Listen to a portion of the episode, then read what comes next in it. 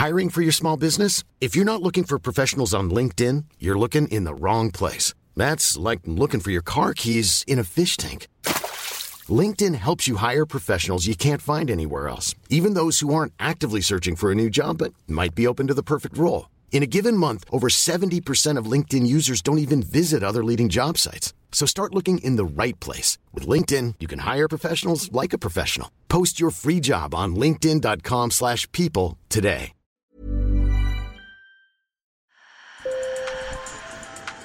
Bonjour. Hello. Hola. Marhaba bikoum. Sur le fil, Le podcast d'actu de l'AFP.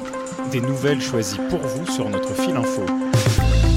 En février, la France a décidé de retirer ses troupes du Mali. Cela faisait presque une décennie qu'elle y menait des opérations anti-djihadistes, mais elle a été poussée dehors par la junte arrivée au pouvoir à l'été 2020. Cette opération de retrait ultra rapide et risquée doit se terminer à la fin de l'été. Pourquoi le Mali a poussé la France dehors? Et en quoi cette opération de retrait est-elle dangereuse? Comment, enfin, la France va-t-elle continuer à lutter contre la menace djihadiste au Sahel? Pour répondre à toutes ces questions, nous partons dans le désert du Sahel avec la reporter spécialiste des affaires de défense Daphné Benoît et le journaliste Pierre Beauvillain.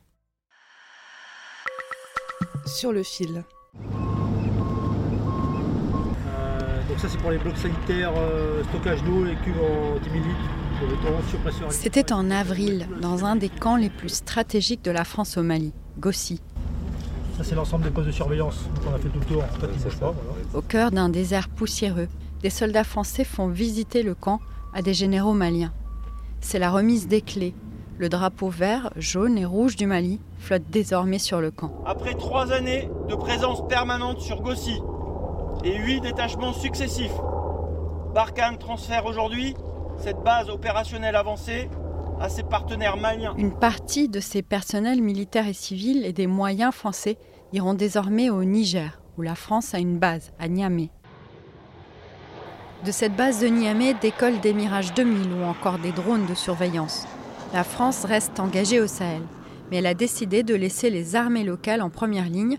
Elle intervient en soutien, mais elle n'est plus aux commandes, comme l'explique le général Hervé Pierre en charge des opérations au Niger. Aujourd'hui, on inverse complètement la relation partenariale. C'est le partenaire qui décide de ce qu'il souhaite faire, qui décide des capacités dont il a besoin et qui conduit lui-même les opérations. Plus de 2000 personnels se retirent du Mali avec des tonnes de matériel.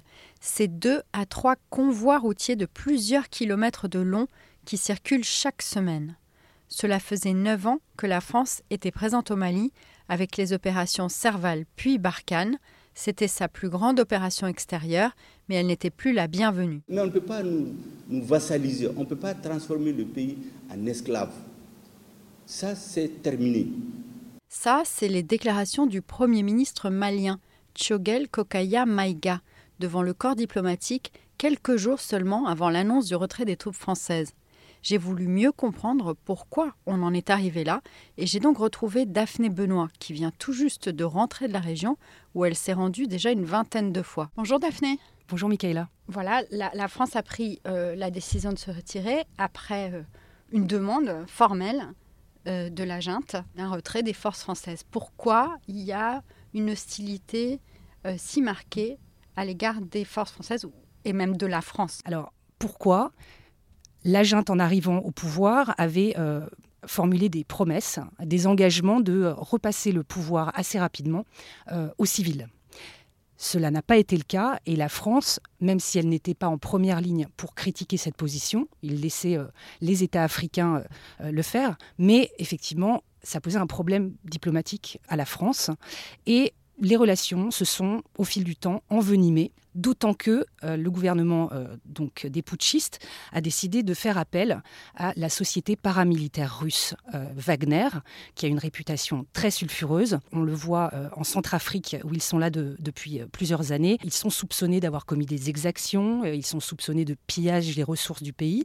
Et donc, dans ce contexte, il était compliqué pour la France de, rester dans un contexte comme ça où des Russes finalement arrivaient sur le terrain, des mercenaires, dont les pratiques ne sont pas compatibles avec les nôtres. La junte a poussé dehors la France en réalité.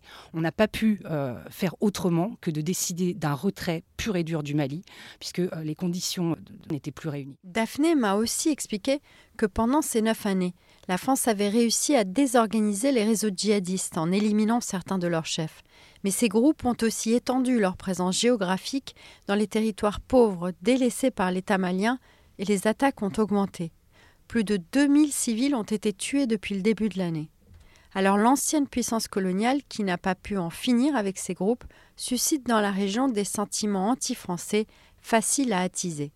Et c'est dans ce contexte que se déroule le désengagement. C'est à la fois une opération logistiquement extrêmement complexe et aussi une opération tactique, c'est-à-dire qu'il faut maintenir la sécurité des convois bah, dans une zone euh, qui est quand même euh, infestée de djihadistes. Le commandant de Barkhane que nous avons rencontré à N'Djamena nous a dit qu'effectivement les Français craignaient un ultime coup d'éclat euh, des djihadistes, même symbolique, contre un convoi ou contre une base, pour dire c'est nous qui avons fichu dehors Barkhane. Et il y a aussi les craintes que des populations soient manipulées, pour venir créer une perturbation autour de ces convois ou alors manifestent devant nos bases, euh, ce genre de choses qu'il est très très difficile de gérer. Merci mille fois Daphné, c'était très intéressant. Merci à toi. La France va garder près de 2500 soldats dans la région. Elle ne veut pas perdre du terrain alors que l'Afrique fait l'objet de toutes les convoitises, notamment de la Russie et de la Chine. Sur le fil revient demain. Merci de nous avoir écoutés.